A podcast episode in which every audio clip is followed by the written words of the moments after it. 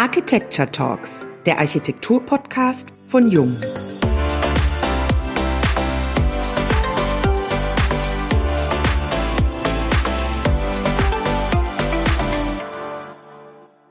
Hallo und herzlich willkommen beim Jung Architecture Talks Podcast. Ich bin Diane Slavic und heute wieder aus Stuttgart zugeschaltet. Heute sprechen wir gemeinsam mit Stefan Forster zu dem Thema Relevanz und Identitäten. Ja, und auch ein herzliches Willkommen von mir, Wiebke Becker. Ich spreche heute wieder aus Celle zu Ihnen. Stefan, schön, dass du heute bei uns bist. Guten Morgen aus Frankfurt. Nett euch zu sehen, nach langer Zeit. Auch mal, zwar nur über den Computer, über das Bild, aber immerhin ist ja schon mal was. Es, es tut gut, oder? Ich finde es auch wunderbar. Ich dachte eigentlich, wir würden uns demnächst in Venedig treffen, aber das müssen wir halt verschieben auf nächstes Jahr. Das holen wir nach. Aber das holen wir nach, das, das sage ich nach. euch. Stefan, ich würde dich gerne ganz kurz vorstellen. Geboren wurdest du in Rockenhausen und wie wir erfahren haben, stammen noch weitere Persönlichkeiten von dort. Wer denn noch außer dir?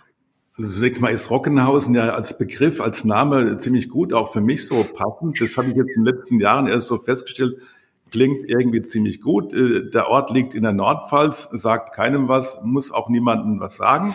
Und da gibt es eben noch äh, Joy Fleming, äh, sagt da vielen was. Man denkt immer, die wäre aus Mannem, so Mannemer Brick und so weiter. Aber die ist auf der Flucht, ihre Eltern sind geflohen aus Königsberg, da geboren im Krankenhaus, so wie ich auch. Dann gibt es einen ziemlich bekannten Künstler, der heißt Rösel. Der hat nämlich mal aus Polizeiuniformen Kunst gemacht das hängt im Moderne Kunstmuseum in Frankfurt. Und ganz wichtig, das Wichtigste überhaupt, Otto Rehagels erste Trainerstation. Also wer mal bei Günter Jauch, wer wird Millionär? Das ist garantiert so eine Frage. Erste Trainerstation Otto Rehagel war VF Rockenhausen. Danach ist er zu äh, Kickers Offenbach gewechselt, weiß auch keiner mehr. Und Rehagel ist ja so ein geistlicher Verwandter von mir. Also ich mag den irgendwie, war auch das erste Fußballerautogramm, was ich im Leben hatte hat ja auch viel zu bedeuten. Und dann hat er auch diesen Begriff von Demokratur geprägt, was wir gerade heute eigentlich so gut brauchen können in der Situation. Also dann auf in die Pfalz. Du hast an der TU Berlin und in Venedig Architektur studiert. 1984 hast du dein Studium abgeschlossen. Nach den Stationen in Berlin und Mannheim warst du von 88 bis 93 wissenschaftlicher Mitarbeiter an der TU Darmstadt. 89 hast du dein Büro Stefan Forster Architekten in Frankfurt gegründet. Fast 30 Jahre später, nämlich 2018, hast du gemeinsam mit Florian Kraft und Torben Wadlinger das Kompendium BIM und Kybernetik gegründet. Darauf gehen wir später noch weiter ein. Deine Studienzeit in Berlin hat deine heutige Architektursprache maßgeblich geprägt, wie du sagst. Magst du uns ein wenig daran teilhaben lassen, wer dich besonders geprägt hat und warum? Nun, äh, ich kam ja, wie gesagt, vom Land, vom Dorf und da war zunächst mal Berlin natürlich die ganz, ganz große Geschichte für mich, weil eben tausend Dinge auf mich zukamen und ich gezwungen war, irgendwie dazu Position äh, zu nehmen und einzunehmen. Und ich war da auch zum allerersten Mal mit Architektur überhaupt konfrontiert. Ich erinnere mich, wir hatten im ersten Semester so eine Rundfahrt und dann kamen wir da an der Nationalgalerie von Mies van der Rohe vorbei und dann sagte das Mikrofon, da, das wäre jetzt das wichtigste Gebäude weltweit überhaupt, Nationalgalerie. Ich guckte mal raus und dachte, das wäre eine Tankstelle, weil ich gar nicht das einschätzen konnte, so Stahlkonstruktion oder eine Fabrik oder sowas. Also die Bedeutung dieses Gebäudes ist mir gar nicht eingegangen, so als 20-Jähriger. Äh, das Schöne war halt, dass die ganzen Dinge auf einen zukamen, dass eben die ganzen Gebäude, die da rumstanden, man hat das live gesehen. Und damals gab es halt auch die IBA und das war also das Entscheidende, dass die ganzen weltweit führenden Architekten da auftraten, Wettbewerbe machten und man eigentlich immer gezwungen war, sich mit, mit diesen Dingen auseinanderzusetzen.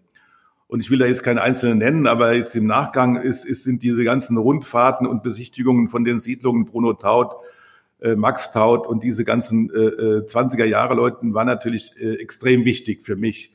Das ist mir aber später erst klar geworden, äh, dass dieser direkte Kontakt äh, ein ganz wichtiger Punkt in der architektonischen Erziehung ist oder so das direkte Erleben von Architektur. Und im Gegensatz dazu, wenn man also in Darmstadt auf der Lichtwiese sitzt, wie der Name schon sagt, draußen im Wald, kann man eigentlich gar nicht über Stadt reden, denke ich mal. Das ist eine Anmaßung. So sah die Architektur in Darmstadt auch immer aus, beziehungsweise sieht immer noch so aus. äh, dass sie überhaupt keinen Bezug zur Gesellschaft hat oder zu, zu der realen Welt. Das jetzt mal als Side-Step, äh, äh, zu dem Thema Darmstadt. Kommen wir vielleicht noch drauf. Also nächste Frage. Sehr gern. Stefan, du hast ja auch ein Jahr in Venedig studiert. Was verbindet dich denn mit dieser Stadt heute? Also uns drei verbindet ja der Aperol Spritz, hatten wir ja gerade schon, den wir jetzt ja schmerzlich vermissen. Aber welche, welche Verbindung hast du zu Venedig? Das mit Venedig ist eine zweischneidige Sache. Ich fand das natürlich immer, da, wie ihr auch, toll, da hinzukommen und da am, am Markusplatz dann einfach Aperol zu trinken und plötzlich gibt es eine Rechnung über 100 Euro. Musik gehört dazu.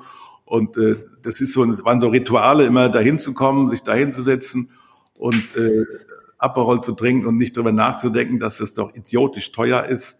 Trotzdem waren es immer schöne Abende. Man war dann halb betrunken, äh, dann im Hotel. Äh, aber wenn man dann jetzt ein Jahr da zubringt, äh, dann wird das natürlich dramatisch. Also die schönste, der schönste Ort der Welt äh, kann, kann zur Hölle werden, äh, wenn man da nichts arbeiten kann. Und Venedig ist einfach kein Ort zum Arbeiten, auch mhm. nicht zum Studieren. Das ist ein Ort für Aperol, zwei, drei Tage. Aber auch, mir geht's aber auch so, wenn ich dann drei Tage da war, habe ich auch genug davon. Diese ganzen Menschenmassen, zumindest vor Corona, das wird wahrscheinlich genauso nachher auch wieder sein. Ähm, das ist eigentlich dann auch zu viel nach einem gewissen Punkt. Also ja. ist natürlich auch diese, diese Traumwelt. Man kommt aus dem Bahnhof und steht da und hat diese Traumwelt vor sich und alles fällt ab von einem. Das ist schon einzigartig äh, weltweit. Aber es ist ja auch so ein Fingerzeig, äh, was Architektur so mit einem selbst äh, macht oder so, was, was das für eine Bedeutung hat für einen selber, wie man darauf reagiert. Und das ist auch für den Alltag ganz wichtig, um zu wissen, dass wir auch abhängig sind in unseren Stimmungen von dem, was um uns herum ist. Aber das Veneto an sich ist ja unglaublich schön für Architekten. Nein, also denken wir an Palladio, denken wir an Scarpa. Ja, ja, ich habe da eine, eine, besondere Beziehung dazu, weil meine Ex-Frau äh, kam aus Vicenza. Äh, deren Eltern hatten einen Laden direkt vor der Palladio-Figur auf der Piazza mit der Basilika. Da gegenüber gibt es so ein Café, da saß ich also ungefähr 25 Jahre immer rum äh, Corso Palladio, wem das versagt. Und dann habe ich auch Scarpa alles angeschaut, habe auch alle Villen von Palladio angeschaut. Also das ist ein traumhaftes Land. Allerdings auch mittlerweile äh, in einer absoluten Krise. Also ich war in den 80er Jahren da, das war die Hochzeit dieses Landes auch äh, vor Berlusconi und das war eigentlich für mich immer so ein, so ein Traum. Äh, und das war auch so eine zweite Heimat für mich, äh, damals mit meiner Ex-Frau und ich bin ja dann auch so italophil geworden mit dem Zusammenhang. Ich spreche also auch Italienisch mittlerweile sehr gut, immer noch, sage ich mal so. Äh, aber mittlerweile ist es ja ein Drama. Das ganze Italien ist für mich auch so ein Drama geworden. Das schönste Land der Welt ist eigentlich komplett runtergekommen und das ist eigentlich ziemlich traurig. Jetzt sind wir schon beim Reisen. Du bist ja schon in, der, in jungen Jahren sehr oft gereist, hast viele Länder besucht, dabei auch unglaublich viel Architektur gesehen und besichtigt. Gibt es denn Bauten, die dir besonders in Erinnerung geblieben sind, beziehungsweise Architekten, die deine heutige Architektursprache vielleicht insbesondere beeinflussen? Das ist eigentlich schwierig. Ich habe ja angefangen mit dem Reisen, äh, als ich in Berlin war, weil das mhm. war so angesagt, man machte dann irgendwelche Welt, Weltreisen weil das alle machten, machte ich das eben auch. Und es war die Mauer drumherum und da musste man irgendwie raus. Und ich habe festgestellt, dass man eigentlich mehr von der Welt kannte als Deutschland. Also ich war vorher nie in Düsseldorf oder Hamburg und kannte das alles gar nicht. Äh, und da war das normal oder das Gefühl, man muss raus und muss einfach weg sein. Da ging es weniger um Dinge anzuschauen. Also waren das keine klassischen Architekturreisen in dem Sinne.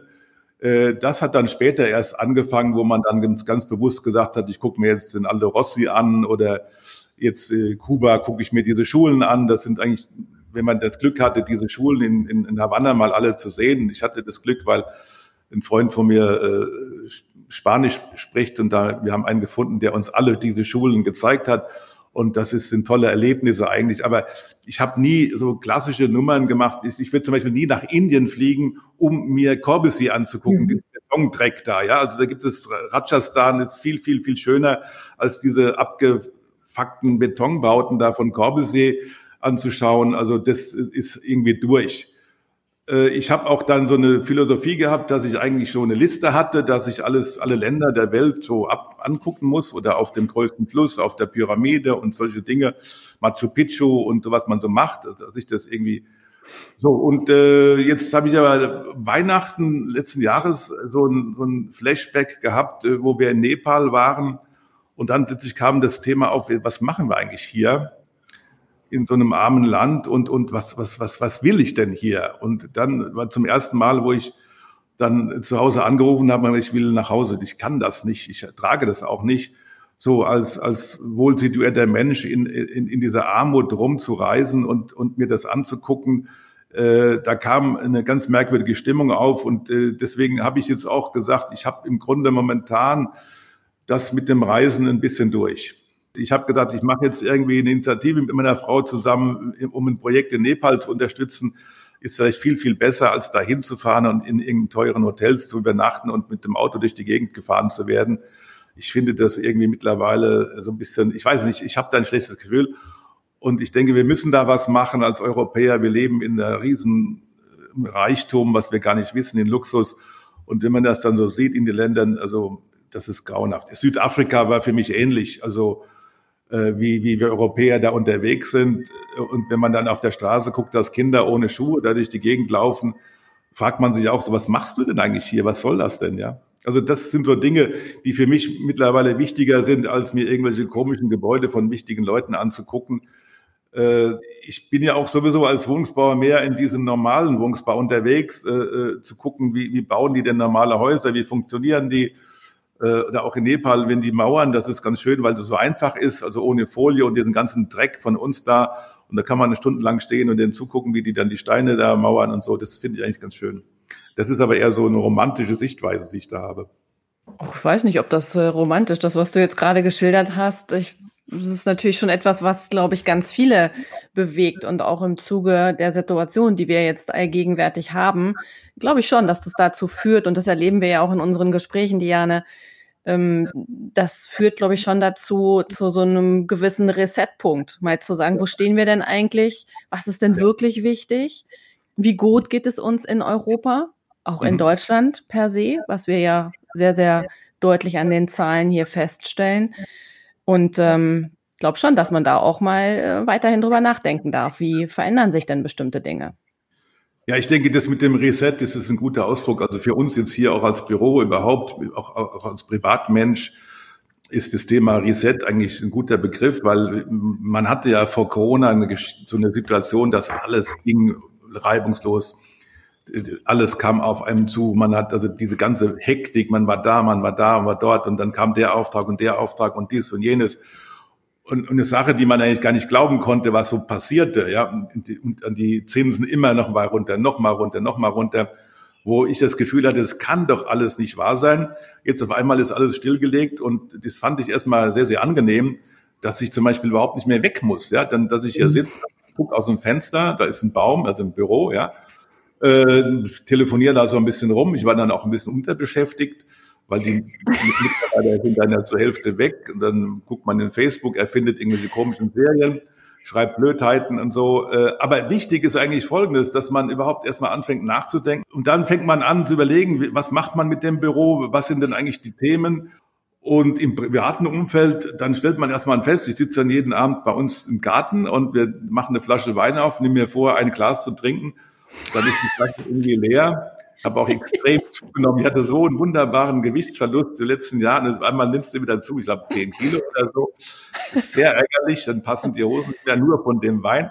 Hatte den Fehler gemacht, vor Corona irgendwie elf, elf Kisten roten und elf Kisten weißen zu kaufen. Du hast also gehamstert. Alles weg. Ja, das war so eine günstige Gelegenheit. Ich kannte so einen Italiener und er sagte, willst du keinen Wein? Na klar, bring vorbei. War relativ günstig, schmeckt auch super.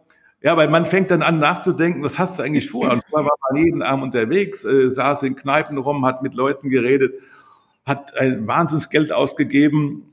Äh, und dann sagt man ja, äh, fehlt dir das eigentlich? Eigentlich nicht. Das waren doch eigentlich nur Blödheiten, das war nur Zeit totschlagen, Wahnsinnsgeld ausgeben und ist eigentlich ohne Effekt.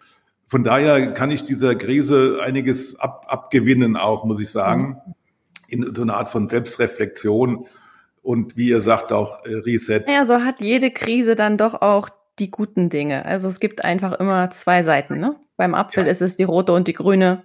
Ja. Und letztendlich haben wir es hier in einer ähnlichen Situation. Okay, lass uns zu dem Thema kommen. Du hast es eben schon angeschnitten. Euer Büro steht für den Lebensraum Stadt.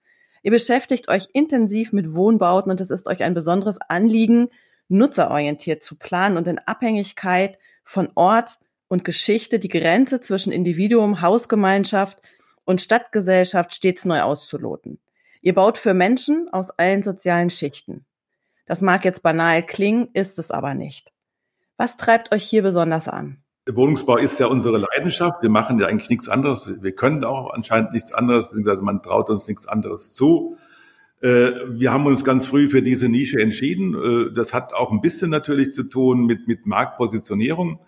Äh, wenn man als kleines Büro unterwegs ist, ist dann sagen wir, was, was unterscheidet mich eigentlich von anderen?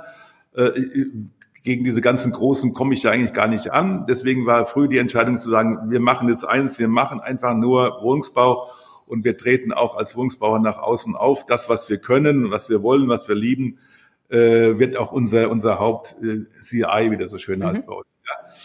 Äh, und das hat natürlich einen Hintergrund, dass, dass mit dem Wohnungsbau hat man eigentlich den direkten Kontakt mit, mit den Menschen um einen herum. Und man hat auch sehr schnell auch so dieses Feedback, äh, wenn, wenn Leute dann einziehen oder wenn das Feedback der Leute selber auch, ja.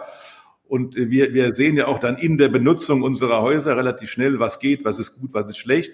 Und letztendlich äh, wohne ich ja selber und, und kann auch diese ganzen eigenen Dinge, die mich selbst beim Wohnen berühren äh, oder, oder beschäftigen, in, in meine Arbeit einbringen. Und das, ich wohne ja auch selber in den, äh, in den Gebäuden, die ich baue. Äh, das, das sollte man als Architekt ja nie machen, weil dann hast du immer dann die Arschkarte. Das ist ja bei mir genauso die klagen alle gegen mich und so. Also das ist schon eine längere Geschichte, die will ich jetzt hier nicht ausbreiten, weil die ist ziemlich ärgerlich. Äh, das ist so eine der Enttäuschungen in meinem Leben, aber das ist egal. Aber dieses relativ schnelle Feedback, zu gucken, äh, wie, wie leben die da drin? Und uns geht es schon sehr, sehr, sehr stark darum, dass die Leute das akzeptieren und gut finden, was wir machen. Ja, also es gibt ja diese Künstlerhaltung, was die Welt denkt, ist mir völlig egal, ich mache mein Ding. Äh, das ist mir fremd. Also ich finde es am allerbesten, wenn ich dann einen Brief bekomme von einfachen Leuten, die mir schreiben, ja, wir haben unser Haus verkauft, wir haben, sind jetzt da eingezogen und wir sind glücklich. Ja, und herzlichen Dank, was gibt es? Und äh, als Architekt bekommt man sowas, glaube ich, relativ selten, so eine persönliche Feedback von Leuten. Und das ist eigentlich, was uns ein bisschen umtreibt, dass die Menschen das gut finden oder es gibt so Anekdoten, man, man steht irgendwo rum, bei irgendeinem Empfang und dann Smalltalk, ja, was machen Sie denn eigentlich und so. Äh, und dann, äh, ja, ich bin Architekt und dann sagt der andere, ja, kennen Sie das Gebäude da und da an der Ecke? Das finde ich ja ganz super. Und dann sage ich, ja, das ist von mir. So, äh, das ist am allerbesten. Oder ich sage dann meistens, äh, also das ist ein bisschen elitär, wenn Sie durch die Stadt fahren, Sie fahren an solchen vielen Gebäuden vorbei von mir und Sie wissen das gar nicht und jedes Mal freuen Sie sich, ja. Ähm, und dann erzähle ich, wo er vorbeigefahren ist und dass es von mir wäre oder von uns. Und das ist dann immer so, dass sie sagen, oh, das ist aber toll und so. Also das ist, sind so kleine Dinge. Man, man braucht das ja auch als Feedback. Auch, man kann das auch als Eitelkeit bezeichnen. Das ist mir eigentlich völlig gleich. Aber das ist auch der Unterschied zum Bürobau, wo man eigentlich für anonyme Nutzer baut, beziehungsweise wo das Ding ist im Bau, ist schon weiterverkauft und nach ein paar Jahren äh, stimmt das Büroraster nicht, dann kommt es wieder weg, äh, weil es eben wieder neue Entwicklungen gibt im Bürobau und das ist veraltet. Und wenn, wenn wir Gebäude bauen, dann versuchen wir schon so Dinge zu machen, äh, von denen wir glauben, dass sie eine Weile halten, ist auch äh, formal halten.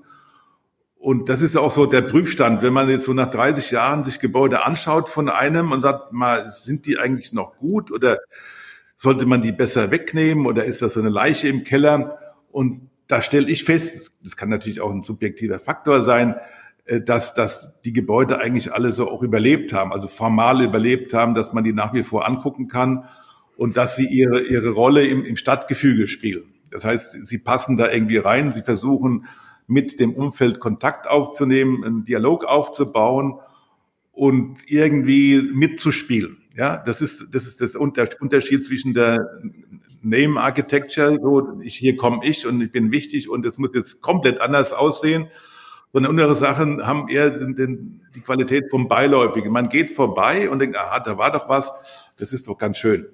Oder ich sehe das ja oft, äh, dann laufen Leute am Gebäude vorbei von uns, das beobachte ich manchmal, bleiben stehen und gucken dann mal kurz hoch. Mhm. Und weißt du, du hast irgendwas richtig gemacht. Das sind so ganz kleine Dinge, die ich so beobachte. Das liegt halt daran, in Frankfurt stehen jetzt eine ganze Menge Gebäude rum von uns. Äh, und das ist natürlich auch so, ich bin ja jetzt auch kein Frankfurter. Und wenn man dann Gebäude irgendwo hinbaut, dann ist es ja so, dass man sich seine Heimat selber schafft. Und dann kommt man da vorbei und da ist von uns das und, und das ist auch von uns und so.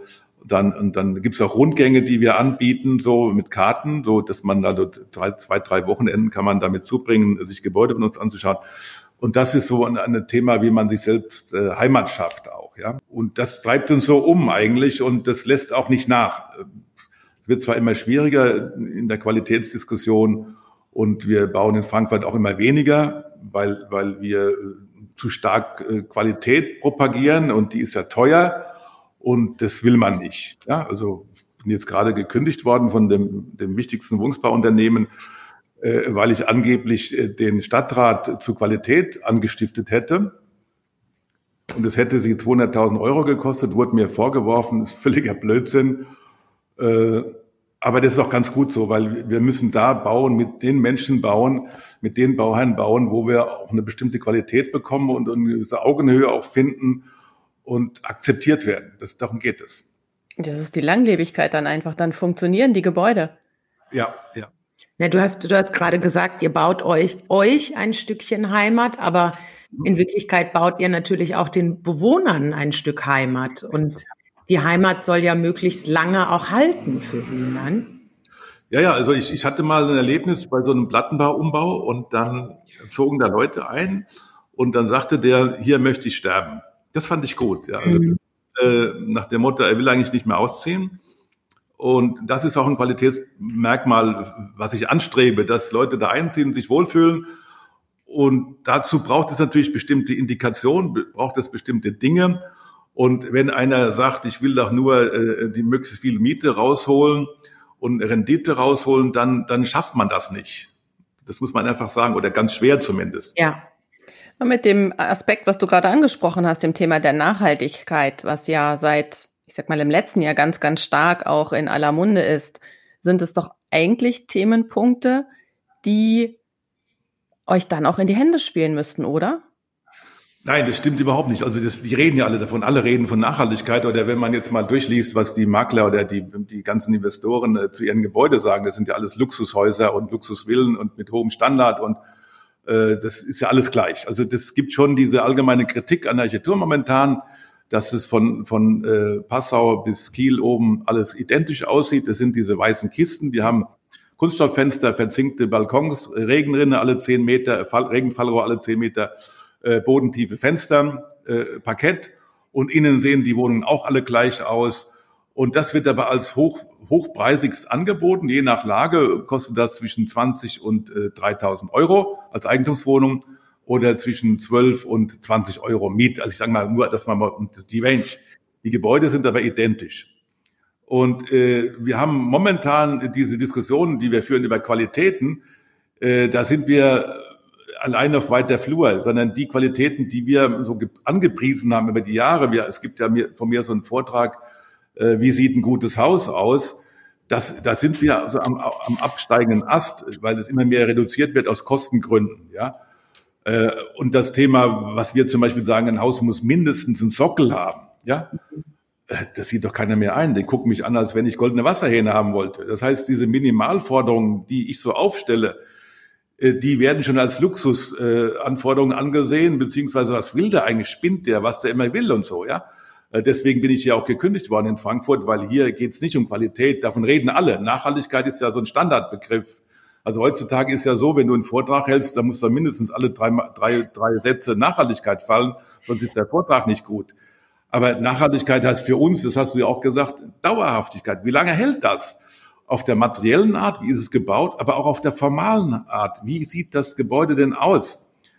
Und da muss man sagen, da sind wir doch bundesweit, war die Architektur noch nie so schlecht wie in diesen Hochkonjunkturzeiten. Und da, und dann sind wir auf dem absteigenden Ast. Und wir haben ja das Problem, dass wir eher dann Aufträge kündigen und sagen, machen wir nicht. Haben wir schon öfters gemacht. Und wenn alle so wären wie wir, würde auch wahrscheinlich die Umwelt anders aussehen. Aber ist halt nicht so. Und wir haben, und die Realität ist eine ganz andere. Deswegen ist, ist das, wir propagieren das. Und wenn man jetzt unsere Projekte anguckt, denkt man, ah, die machen ja tolle Sachen. Aber äh, der Kampf, der da drin liegt, ist ja immens. Und wir bauen ja nicht umsonst bundesweit, weil wir immer in verschiedenen Städten die Leute finden wollen müssen, die das mit uns machen wollen. Und das sind immer weniger. Mhm. Ja. Das hat was mit Haltung zu tun in dem. Ja, äh, kultureller Verlust, den wir in der Gesellschaft ja. haben, äh, für, für Wertigkeiten, für Werte. Äh, wir haben natürlich auch einen ästhetischen Verlust, dass Leute gar nicht mehr wissen, was ist eigentlich schön. Wenn, wenn wir heute sagen, ein bodentiefes Fenster ist, ist elitär oder ist was Besonderes, bei, bei 2,40 Meter Raumhöhe ein bodentiefes Fenster, das ist ein kompletter Schwachsinn. Und dann gibt's schmale Schlitze. Also das kann man ja nicht angucken. Wer will denn da selber reinziehen? Jetzt bleiben wir mal in der Stadt. Ja. Wir sprechen ja seit Jahren über weitere Verdichtung in den Städten. Aber wie kann eine weitere Verdichtung aussehen, ohne an Lebensqualität einbüßen zu müssen? Und wie könnte oder sollte denn der Umgang mit dem Bestand aussehen? Wir hatten mit dem Peter Schmal vor kurzem einen Podcast, da ging es eben um das Thema Wohnen während der Corona-Zeit. Und er sagte, glücklich sind eigentlich gerade die, die viel Platz haben, die einen eigenen Balkon haben oder einen Garten, weil sie sich da entsprechend gut auch bewegen können, aufhalten können. Wie sieht denn die Realität aus und wo sollten wir hin? Wenn ich sage Pandemie, was für eine Erkenntnisse haben wir denn da eigentlich? Das ist eine Sache, die uns eigentlich schon in, in, in die Karten spielt. Was wir ewig und drei Tage propagieren, ist die Idealwohnung, die durchgesteckt ist, also von Straße in Hof und die auf beiden Seiten durchlaufend einen Außenbereich hat. Mhm.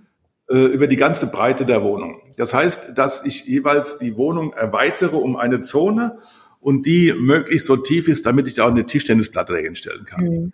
Miroslav Schick, diese Forderung, hat auch zur Konsequenz, dass die Raumhöhe natürlich nicht bei 240, sondern eher bei 270 liegen sollte.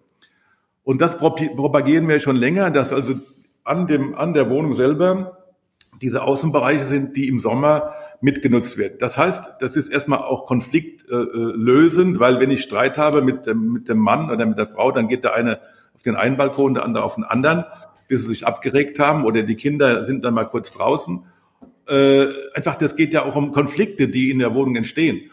Und äh, die Lösung ist garantiert nicht, was wir vor Corona haben, die knappe Wohnung. Knappe Wohnung, also drei Zimmer, 68 Quadratmeter oder so ein Dreck, ja. Und da stellt man sich mal vor, jetzt sind da zwei Personen drin, äh, die nicht raus dürfen.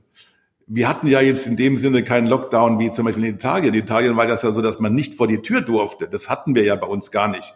Aber Dank. wenn wir uns bei uns vorstellen, wo jetzt schon gejammert wird, die Kinder haben psychologische Schäden, weil sie jetzt nicht so oft raus durften, wir sind ja ein verwöhntes Volk. Wenn man sich das, das italienische Modell mit dem Lockdown hier vorgestellt hätte, wäre es zum Mord und Totschlag gekommen. Das heißt, Verdichtung, weitere Verdichtung hat dann Anforderungen an die Wohnung selber, mhm. an die Qualität der Wohnung und an ihre Außenbereiche. Das nämlich nicht bei Verdichtung der Druck auf den öffentlichen Raum zu groß wird. Wir haben ja jetzt schon das Thema, wenn wir jetzt hier in Frankfurt Sonnenschein ist, das Ufer ist komplett zu. Das ist in anderen Städten genauso. Alles drängt in diese Grünflächen. Warum? Weil man es in der Wohnung nicht aushält.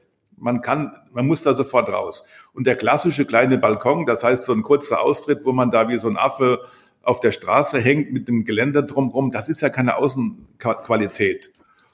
Deswegen ist der Feedback, ist Nachverdichtung heißt auch Qualität der Wohnung an sich verbessern.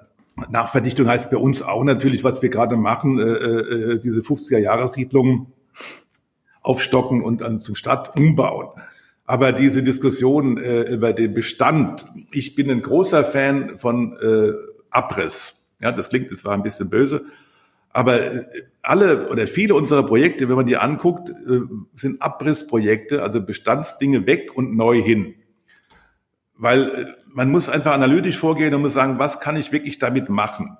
Und jetzt diese ganze Diskussion, wir müssen alles stehen, als BDA kommt ja auch mit so einem Dreck um die Ecke, wir müssen alles stehen lassen, der Bestand und der Bestand. Das ist einfach undifferenziert. Ja? Und da muss man genau analysieren, was ist daraus zu machen? Macht es überhaupt Sinn? und dann muss man eine Entscheidung fällen, Abriss oder Umbau.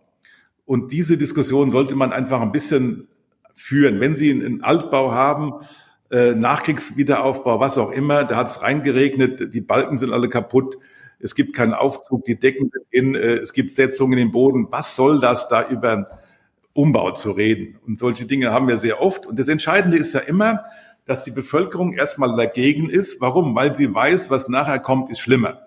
Mhm. Und jetzt ist unsere Aufgabe, dass wir eigentlich beweisen, dass was nachher dahin kommt, ist besser. Und da könnte ich euch jetzt drei, vier Projekte zeigen oder nennen, wo, wo die Leute nachher darüber gar nicht, wir hatten ja Projekte mit Anketten an Bäumen, mit Zwangsräumungen und so weiter. Ganz dramatische Sachen, ja, und mit, mit Demos und so, das übliche, wo wir trotzdem abgerissen haben, wo die, der politische Wille auch da war. Und nachher kein Mensch darüber redet. Warum? Weil wir dann es geschafft haben, das besser zu machen als vorher. Das ist unsere Aufgabe. Und das andere, was, was wir jetzt momentan machen, diese Nachverdichtung der 50er Jahre Siedlungen, äh, das ist so eine Art von Modellprojekt aus einer, einer klassischen Zeilenkonstruktion Stadt zu machen, äh, ist für uns ein Modell, wo man dann auch nachher sehen kann, wie, was, was passiert da, was kostet das, äh, macht das perspektivisch Sinn, also zweigeschossige Aufstockung mit Blockrandschließung und so weiter. Wir haben ja eine Situation in Deutschland, dass die Städte eigentlich relativ lose bebaut sind. Das muss man einfach mal sagen. Wir haben äh, extreme Kriegszerstörungen. Und wir haben einen Wiederaufbau im Sinne der, der Moderne mit diesen ganzen Zeilenzeug da, mit unmöglichen Stadträumen. Wir haben dann die 70er Jahre mit diesen momentan propagierten Hochhausstädten. Das muss man sich auch mal auf der Zunge zergehen lassen, dass so Dinge wie Gropiusstadt auf einmal angesagt sind oder in Frankfurt Nordweststadt finden auf alle, einmal alle Klasse, ja. Äh, da fragt man sich also, was haben die denn eigentlich mitbekommen in ihrem Leben? Ich komme ja aus der Situation heraus, wo, wo die Analyse dieser ganzen Trabantenstädte gewesen ist in Berlin, also in den 70er Jahren, wo es hieß, wir hören auf zu bauen und das ist alles ein Fehler gewesen. Wir haben das analysiert, warum sind die Dinge falsch? Und auf einmal höre ich, dass diese Hochhäuser doch alle ganz klasse sind und das müssten doch jetzt wieder Sozialwohnungen in Hochhäusern stattfinden. Und da habe ich ein echtes Problem, weil da welche Leute was nicht verstanden haben äh, und aus einer anderen Generation kommen und dann plötzlich wird das wieder hip alles. Mhm. Ich bin nach wie vor ein großer Freund von der europäischen Stadt, obwohl das ja alle schon wieder schlimm finden. Äh, die Kollegen, die immer diese tollen Hochhausstädte propagieren, wohnen ja alle in Altbauvierteln, finden das auch alle klasse, ja. Äh, fragen Sie mal die Kollegen in Berlin, wo die alle wohnen, ja. Äh, garantiert nicht im Hochhaus oder in so einer Plattenbaunummer, ja.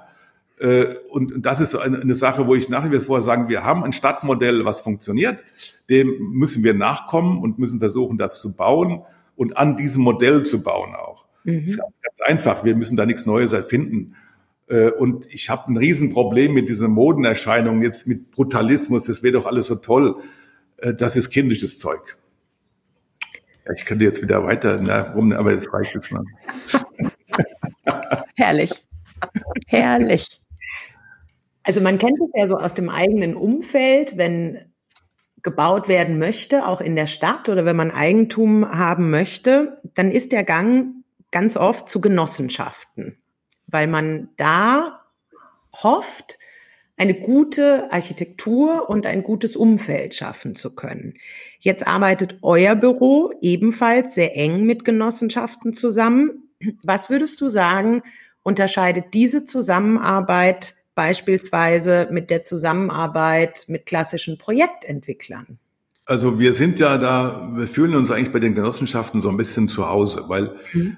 Genossenschaften sind ja die alten, wir reden von alten Genossenschaften, also nicht von neuen, wo man sich zusammentut, um gemeinsam jetzt billiger zu bauen. Also muss man ganz, das ist eine Trennschärfe. Äh, alte Genossenschaften, die jetzt meinetwegen 100 Jahre schon bestehen und die einen bestimmten Bestand haben von ein, zwei, 3.000 Wohnungen, und die an ihrem Bestand arbeiten und die auch sehr oft mit Abrissneubau arbeiten, mhm. äh, weil sie da auch einen Konsens unter ihren Genossen herstellen können. Das ist sehr familiär, man gehört da zusammen, man ist da mehr oder weniger auch Besitzer von einer Wohnung. Und diese, die bauen eigentlich alles mental, sagen die, wir bauen für unsere Genossen.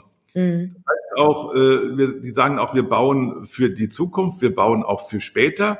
Äh, wir behalten das im Bestand. Und das ist ja auch eine alte Weisheit, dass Leute, die äh, Bauherren, die das im Bestand behalten, das heißt, sie bauen für die Ewigkeit, äh, einen anderen Qualitätsanspruch haben.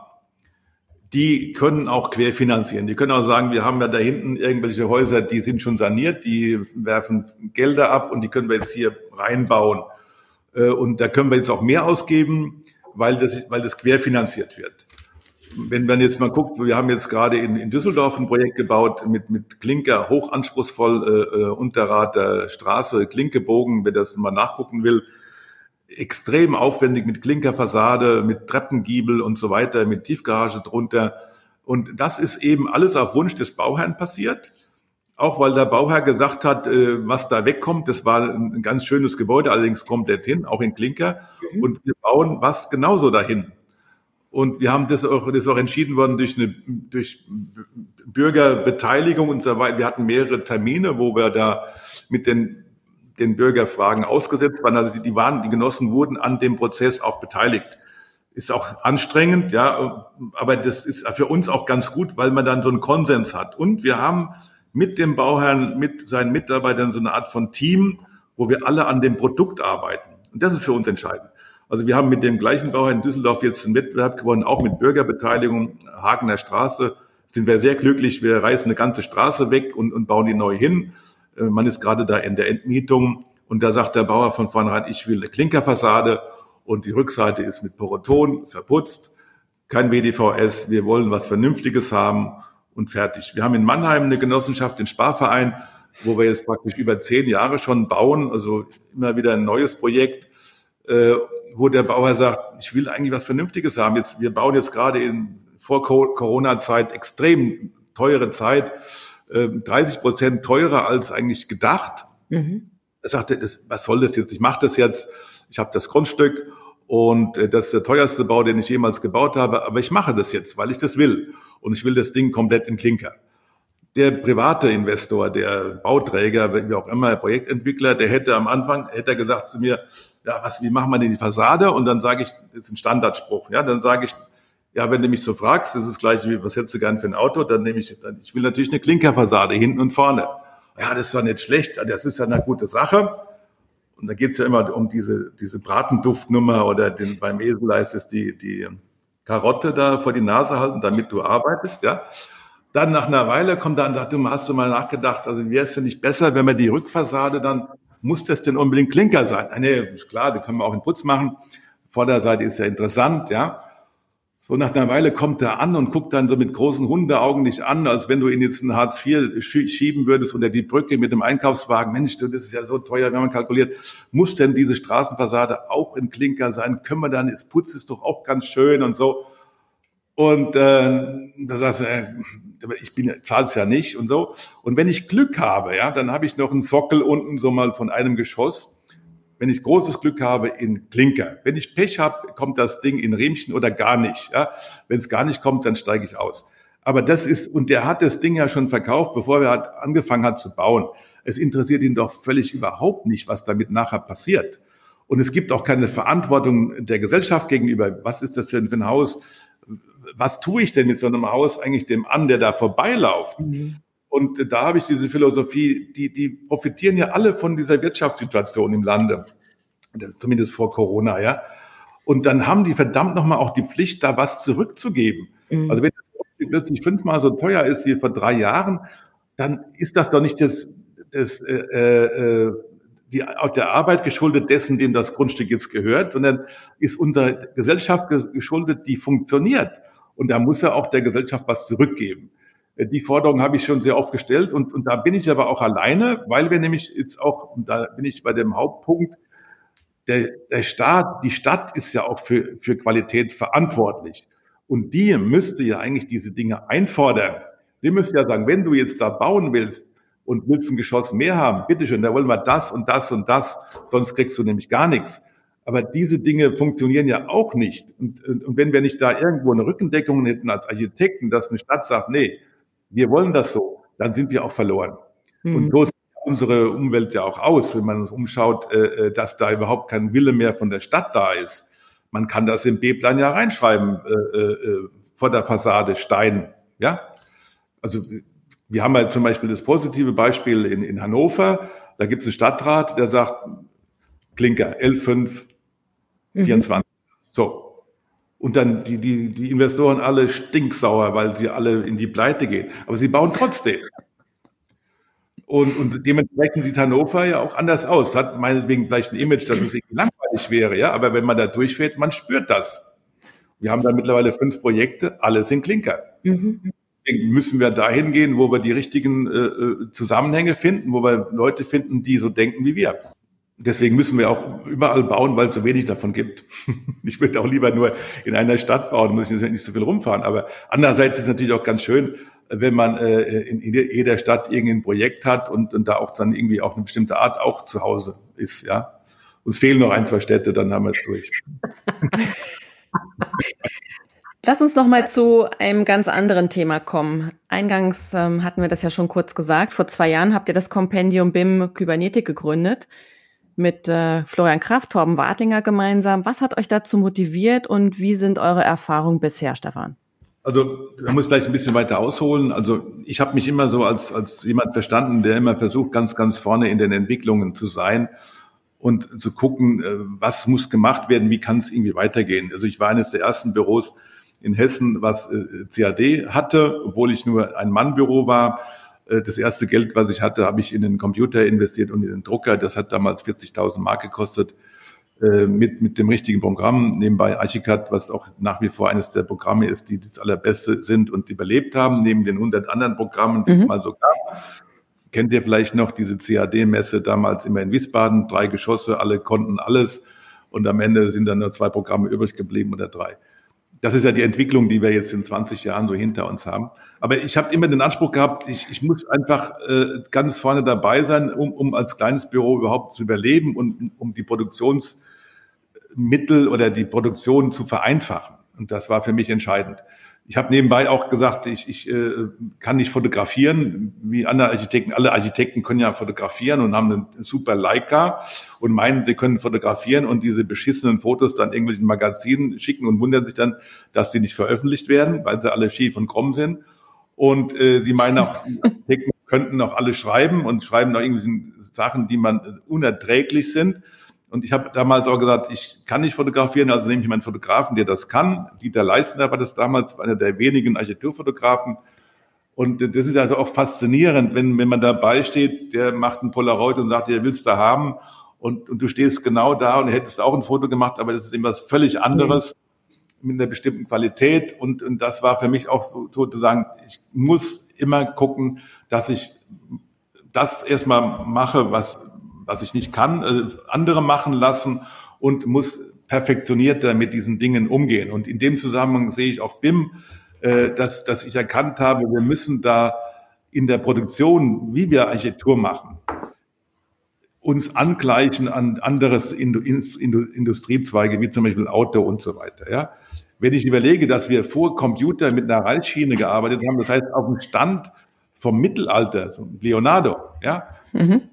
Dann war zum Beispiel auch dann eine Entwicklung, dann haben wir dann irgendwie das transparent, äh, dann gab es eine Folie, wo man dann nicht mehr kratzen musste. Das war ja schon ein Quantensprung.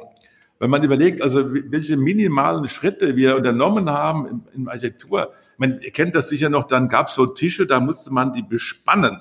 Also das heißt, nasse, nass machen, Papier mit Reifzwecken und dann verzog sich dann irgendwo und zog sich dann glatt, wenn man das nicht konnte, ich konnte das nie, hatte das eine irre Beule und, und das Vorbild ist eigentlich der Produktionsprozess in der Autoindustrie. Das heißt, die Automatisierung äh, des gesamten Prozesses und die Fertigung. Hintergrund ist auch, äh, wie sieht bei uns eigentlich eine Baustelle aus mittlerweile oder schon immer eigentlich?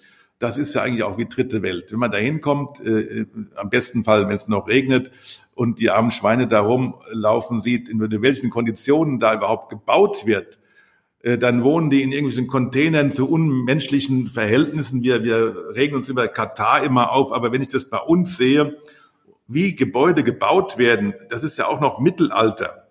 Und das mhm. kann es ja eigentlich auch nicht sein. Äh, äh, deswegen hasse ich auch Baustellen. Ich, ich gehe dann ungern hin, weil dieser ganze Schmutz, dieser ganze Dreck, jedes Mal bin ich froh, dass ich sage, ich habe irgendwie Glück gehabt, dass ich im Büro sitze und muss nicht da bei Wind und Wetter da rum. Und die Leute tun mir größtenteils auch leid. Und daran muss ich was ändern. Das heißt, dass wir viel mehr vorgefertigte Elemente auf die Baustelle bringen müssen, äh, und die Bauprozesse automatisieren müssen. Und ja. BIM ist halt der Anfang von dieser ganzen Entwicklung. Deswegen ist die Industrie auch so extrem scharf auf diese BIM-Daten von uns, dass wir sozusagen in der ersten Phase damit schon beginnen und das weiterführen bis in die Vorfertigung in der Firma. Mhm. Deswegen, wir haben auch ganz gute Kontakte zu, zu Max Bögel zum Beispiel.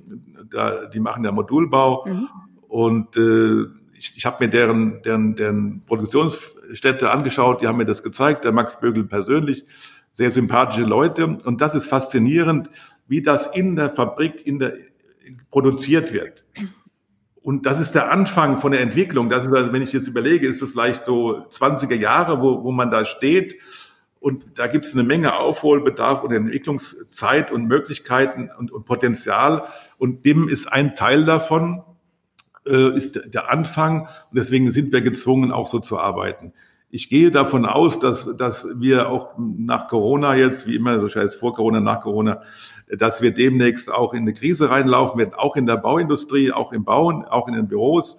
Und das wird auch natürlich dazu führen, dass einige Büros, äh, wie in allen Zweigen auch, nicht überleben werden. Und unsere Philosophie ist, dass wir eigentlich so aufgestellt sein müssen in der Produktivität, in der Fertigungstechnologie, dass wir überleben. Mhm. Das heißt, mit einer Lean Construction hier drin arbeiten, wie so schön heißt, äh, und die, diese Automatisierung auch im Büro vorangetrieben haben, damit wir konkurrenzfähig bleiben. Und natürlich auch für, für die Industrie, für die Bauunternehmen, für die Fertigungen auch interessant sind, weil wir eben diese Daten liefern. Und wir merken auch, das gibt einen extremen Zuspruch und eine, eine extreme Nachfrage nach, nach unserer Dienstleistung. Also unsere Firma koordiniert ja sozusagen die ganzen BIM-Prozesse. Ja. Und äh, nebenbei merken wir ja auch, das ist ja auch wie, wie vorher mit dem Nachhaltig, ja. Heutzutage ist ja auf jeder Website drauf, dass die BIM können. Jedes Büro kann das mittlerweile, ja. Wenn ihr mal guckt, ja, sagen das, schreiben das, sagen das. Jetzt, wenn wir unsere Firma da anschauen, sehen wir, dass die ganzen großen Firmen, die ganzen großen Büros, dass es alles nur heiße Luft ist, dass die meisten das gar nicht können. Wenn du jetzt einen Wunsch frei hättest, wen würdest du morgen gerne zum Mittag treffen, um über Themenfelder zu sprechen, mit denen ihr einen ganz entscheidenden Schritt weiter voranschreiten könntet? Äh, ehrlicherweise äh, gehe ich lieber alleine essen oder mit einem Freund von mir.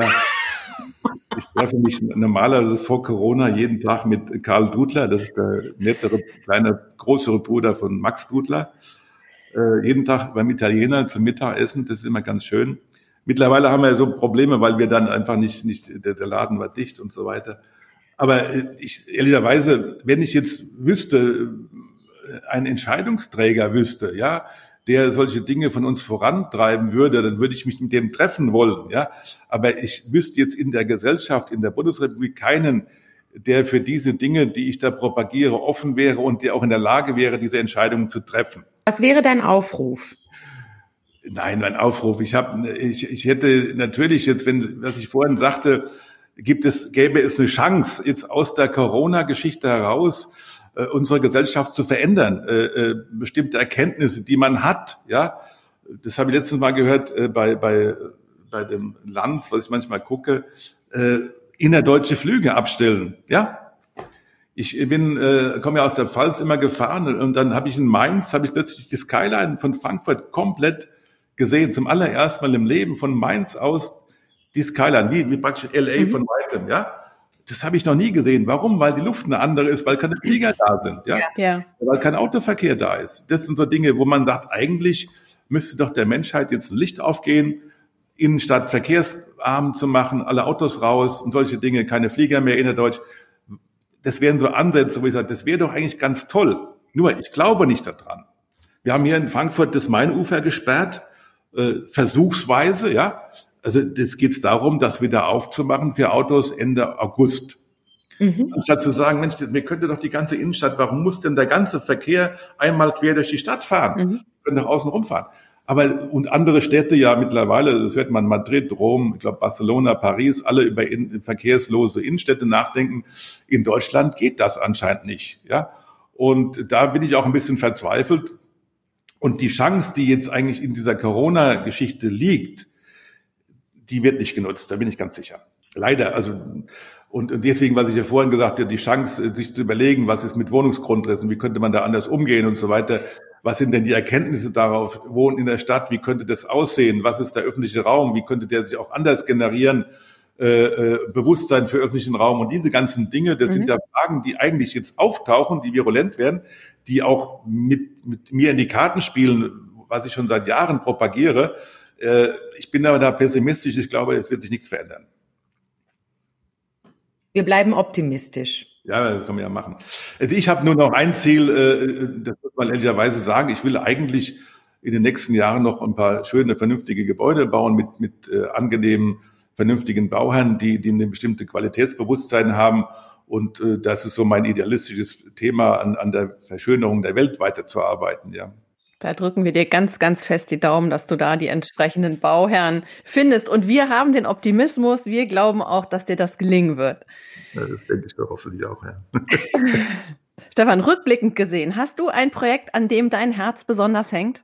Nee, eigentlich nicht. Also das ist ja so, jetzt werden wir ein bisschen pathetisch, das ist ja so wie Kinder, ja, dass man also immer ein Kind gebärt und das ist so beim Architekten so, das ganze Leben äh, die Ereignisse, die man so hat, wo man sich so festmacht, das sind ja nicht irgendwelche, das ist schon absurd, auch, auch, auch Lebensereignisse, sondern das ist immer Gebäude. Was, welches Gebäude habe ich in der Zeit eigentlich gemacht? Daran macht sich das ganze Leben so fest und äh, dann ist jedes Gebäude ist, in, ist, ist, wenn man drüber nachdenkt, war da irgendwas und dann mhm. erst dann kommen die privaten Dinge, die damit zusammenhängen. Schon ein bisschen absurd eigentlich auch. Und äh, es ist immer gerade das, was man so macht, ist das, was man am, am, am liebsten hat, wo am, man am meisten dran hängt. Und dann gibt es so einen Abnabelungsprozess. Aber trotzdem ist es ja so, die Frage ist immer, wie gern fährst du vorbei, ja, also um das mhm. wieder zu sehen. Und eigentlich gibt es kein Gebäude, wo ich jetzt einen Umweg fahren würde nach dem Motto, wenn ich da vorbeifahre, sondern es ist eigentlich so, dass ich vorbeifahre und sage, was macht das eigentlich, wie sieht es denn eigentlich so aus mittlerweile? Äh, äh, pflegen die das und so, ja. Äh, da muss ich auch sagen, das war, ich, ich war jetzt vor zwei Jahren in der Leinefelde, das war ja eines der Plattenbaugeschichten und eine der wichtigen Sachen in meinem Leben als Architekt. Und da war ich schon auch ein bisschen genervt, wie, wie stark kaputt die Sachen wieder aussehen, wie wenig gepflegt die waren. Und ich war auch ziemlich angefressen, äh, dass man es nicht geschafft hat, die Häuser mal anzustreichen und ein bisschen in Ordnung zu bringen. Und das hat mir schon sehr wehgetan, sage ich ehrlicherweise, weil Leinefelde ist ja schon auch eine Etappe, eine wichtige in, in meiner Bürogeschichte. Das hat mich ja sag mal, in den Orbit der, der weltbekannten Architekten geschoben, damals Plattenbauumbauten. Und das hat schon ein bisschen weh auch, weil das ja schon auch ein Teil meiner Geschichte war, den man nicht, nicht äh, gepflegt hat. Ja. Das sind natürlich andere Menschen am Ruder, die haben andere, andere Sichtweisen, haben auch nicht die emotionale Verbindung, wie ich die hatte. Und der Bürgermeister zum Beispiel, der ist ja auch in Rente und solche Dinge. Das ist dann schon schwierig für mich, ja. Aber ansonsten Lieblingsdinge, das ist wie, wenn man sagt, du hast so ein Lieblingskind, das sollte man ja auch nicht sagen, dass der, ne? oder? Man liebt die ganze große Familie. Ja, ja, man kann das ja denken für sich, aber auch das ist schon schlecht eigentlich. Das ist schon schwierig. Ja. Wer hat denn mehrere, wer hat denn ja Kinder von euch? Ich habe zwei. Zwei. Ich habe eine Lieblingstochter und ich habe einen Lieblingssohn. Ja, das wollte ich gerade sagen, ja. Sicher. Schön, oder? Gut. Stefan, du hast unglaublich viel erreicht. Deine Wünsche und deine Pläne für die Zukunft hast du uns schon mitgeteilt. Gibt es denn noch etwas, was du unseren Zuhörern mitgeben möchtest? Ah, ich denke, wenn, wenn, wenn alle so ein bisschen konsequent bleiben würden äh, und, und auch ein bisschen, äh, wie soll ich sagen, Stärke entwickeln würden in ihren Haltungen und äh, dann, dann würde die Welt auch ein bisschen besser aussehen, glaube ich. Äh, dass alle ein bisschen Rückgrat entwickeln könnten, ja. Mhm. Zusammenhalt, äh, auch als Architekten, das ist ja auch so, jetzt gerade in, in den Vor-Corona-Zeiten, wo es allen gut ging, ja, habe ich gedacht, man könnte auch untereinander auch anders umgehen, weil diese ganze Konkurrenz doch weg ist und man doch einfach alle haben zu tun, allen geht's gut. Was wollen wir denn eigentlich, ja? Aber selbst das hat nicht funktioniert, weil immer wieder wer macht was und diese ganze menschliche Scheiße da. Äh, und da muss man doch irgendwie drüber hinauskommen und sagen, Mensch, lass uns doch alle gemeinsam an einem Ziel arbeiten, vernünftige Gebäude zu machen. Und freuen wir uns doch auch, wenn irgendwo ein, ein vernünftiges, vernünftiges Gebäude steht. Ja, es ist ja so, wenn ich jetzt zum Beispiel sage, ich, ich fahre jetzt nicht Autobahn, ich fahre jetzt mal ausnahmsweise über Land. Und wenn man jetzt durch den Vorarlberg fährt, dann hält man dauernd an und steigt aus, und, weil da irgendwo ein Haus ist. Man sieht das. Mhm. Ja. So, mach das doch mal hier im Land, auf dem Land. Da bist du doch froh, wenn du wieder weg bist. Da hast du eine schlechte Laune, weil da nur Schrott rumsteht. Und, und warum sieht das überall so aus? Und, und warum gibt sich denn keiner Mühe oder denkt ein bisschen nach oder sagt, nee, mache ich nicht? Und, und das ist so, was mich umtreibt, ein bisschen, dass wir doch verantwortlich sind, unsere Umwelt ein bisschen schöner zu machen und damit auch das Lebensgefühl der Menschen zu verschönern. Und das ist das Thema. Das finde ich wunderbar. Stefan, vielen Dank für deine Offenheit, für deine ehrlichen Worte, auch für deine, für deine Haltung, die ja. sehr deutlich wurde. Stefan, ganz herzlichen Dank für deine Zeit. Es war uns eine große Freude, mit dir heute sprechen zu dürfen. Vielen, vielen Dank. Vielen Dank. Danke euch. Bis nächste Mal. Macht's gut. Bleibt gesund. Genau. Vielen Dank auch an die Zuhörer. Wer Projekte sehen möchte von Stefan Forster, denen kann ich den 18. Juni ans Herz legen. Da werden wir uns nämlich online treffen und ähm, seine Projekte anschauen können. Und wenn Sie Lust haben oder Fragen, dann schreiben Sie uns gerne an architektur.jung.de. Und bis zur nächsten Folge der Jung Architecture Talks, dem Architektur-Podcast von Jung.